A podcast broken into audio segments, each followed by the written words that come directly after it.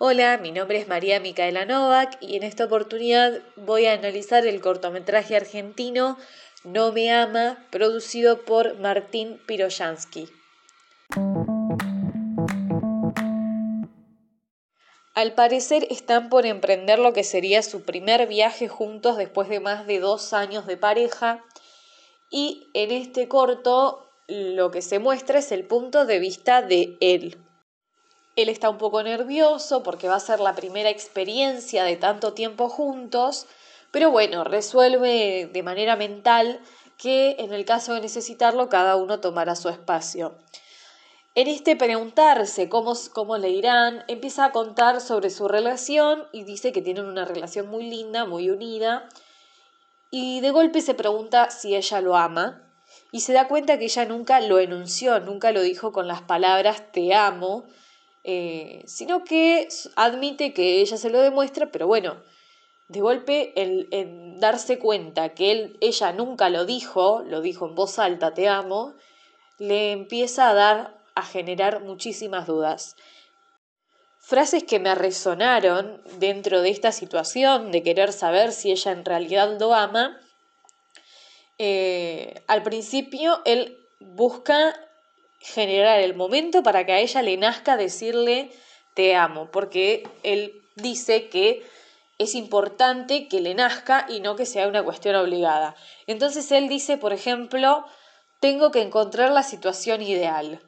Bueno, eh, acá esta frase a mí me hace pensar, ¿hay una situación ideal para poder eh, transmitir o enunciar de alguna manera un sentimiento, genera ese momento y a ella no le sale decir te amo. No lo enuncia. Entonces él empieza a preguntarse mucho más y a enroscarse, por decirlo de alguna manera, en esta situación de que ella nunca dijo en voz alta las dos palabras y que para él si, si, la, si lo amara, se lo diría. Incluso eso, esas son palabras de él. Él dice, si me amara, me lo diría. El te quiero es limitado. Las cosas se dicen. Todas esas son palabras sacadas de él que me generan esta cosa de pensar, em, las cosas existen a partir de que se enuncian, según lo que él está diciendo acá. El sentimiento parece que va a empezar a existir realmente una vez que ella lo diga en voz alta. Por más que él ya haya admitido que ella le demuestra constantemente su cariño de manera eh, con su respeto, con su acompañamiento y con otras cosas que comparten. Pero no, parece que a partir de preguntarse por qué ella nunca lo dijo en voz alta, empieza a ser que el sentimiento no existe hasta que ella no lo diga. En este punto el personaje me generó un poco de identificación porque en algún momento a mí me pasó con mi pareja actual, que ya íbamos más de dos años de pareja también incluso, y, y ninguno de los dos se animaba a, a decir te amo o ninguno de los dos le surgía decirlo. Hasta que un día me nació, se lo dije sin pensarlo, de hecho, nunca me pasó de estar en ese, en ese aborágine de pensamientos como el, como el actor del corto, pero em, nada, cuando se lo logré decir, me nació, lo dije, él no me respondió. Y en algún punto sí me pasó todo eso de decir, ay no, pero lo, lo arruiné, o o capaz que lo apuré, o no es tan necesario decirlo, o no sé. Definitivamente yo también afirmaba, al igual que, que el personaje del cortometraje, que a mí él me demostraba su amor, su cariño, su respeto, y que por qué me estaba enroscando tanto en necesitar ese, esas dos palabras o ese, ese enunciado si al final y al cabo ya, ya estaba el sentimiento. Y bueno, me hace preguntarme y, preguntar en general, es algo que a, veces eh, me gusta hacerle la pregunta a las otras personas cuando se encuentran en situaciones medias parecidas. ¿El sentimiento comienza a existir una vez que uno lo enuncia o no? O sea, ¿qué necesita ser plasmado en palabras y decirse en voz alta para que exista? ¿Tanto poder tiene el lenguaje oral? En todo caso, el, el comportamiento de uno también es comunicación. Esto lo dicen los axiomas de la escuela de Palo Alto. Eh, entonces, en ese sentido, ¿por qué para ciertas cosas es necesaria la palabra sí o sí eh, para que sea real o para que tenga otro valor u otra mm, eh, relevancia?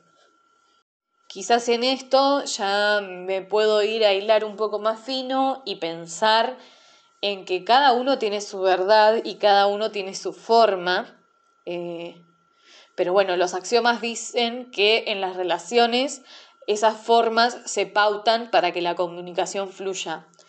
Si a veces esas, esas formas no son pautadas, no son habladas o, capaz no habladas, pero se, dan así de manera natural, em, capaz que ahí es donde se genera el choque y uno no termina de ser satisfacido por la forma de comunicarse que tiene el otro.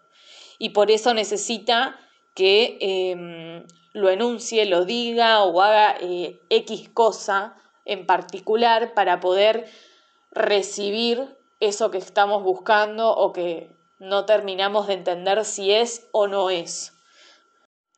Al principio mencioné que el cortometraje mostraba solo el punto de vista de él y esto me parece importante no pasarlo por alto porque eh, en una relación de pareja, y si nos vamos a meter en esto que acabamos de decir, que, eh, la comunicación se da en formas pautadas, eh, entonces estamos hablando de, de, dos, en este caso, podrían ser más, pero en este caso de dos personas que tienen su propia verdad. Porque ahí podríamos entrar a pensar un poco más y ya meternos en otra ramificación de todo esto y decir, ¿existe una única verdad o son varias?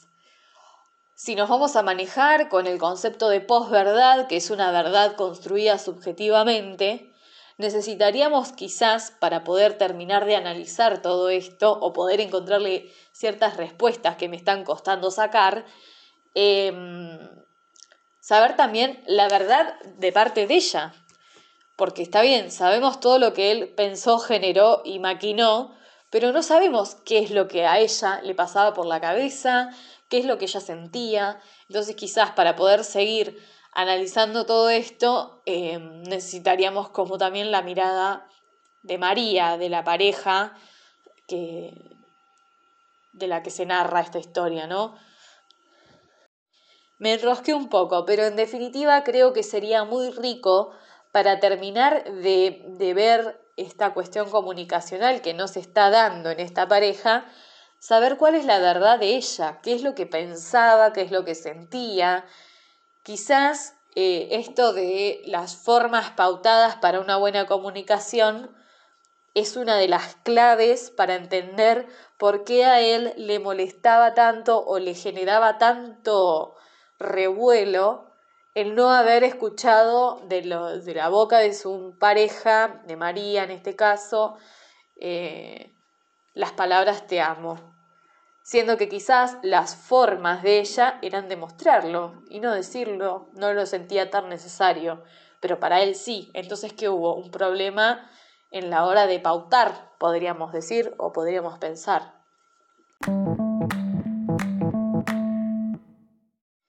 Este fue mi análisis del cortometraje argentino No me ama, producido por Martín Piroyansky para la materia Antecedentes del campo de la comunicación de la Facultad de Periodismo y Comunicación Social de la Universidad Nacional de La Plata.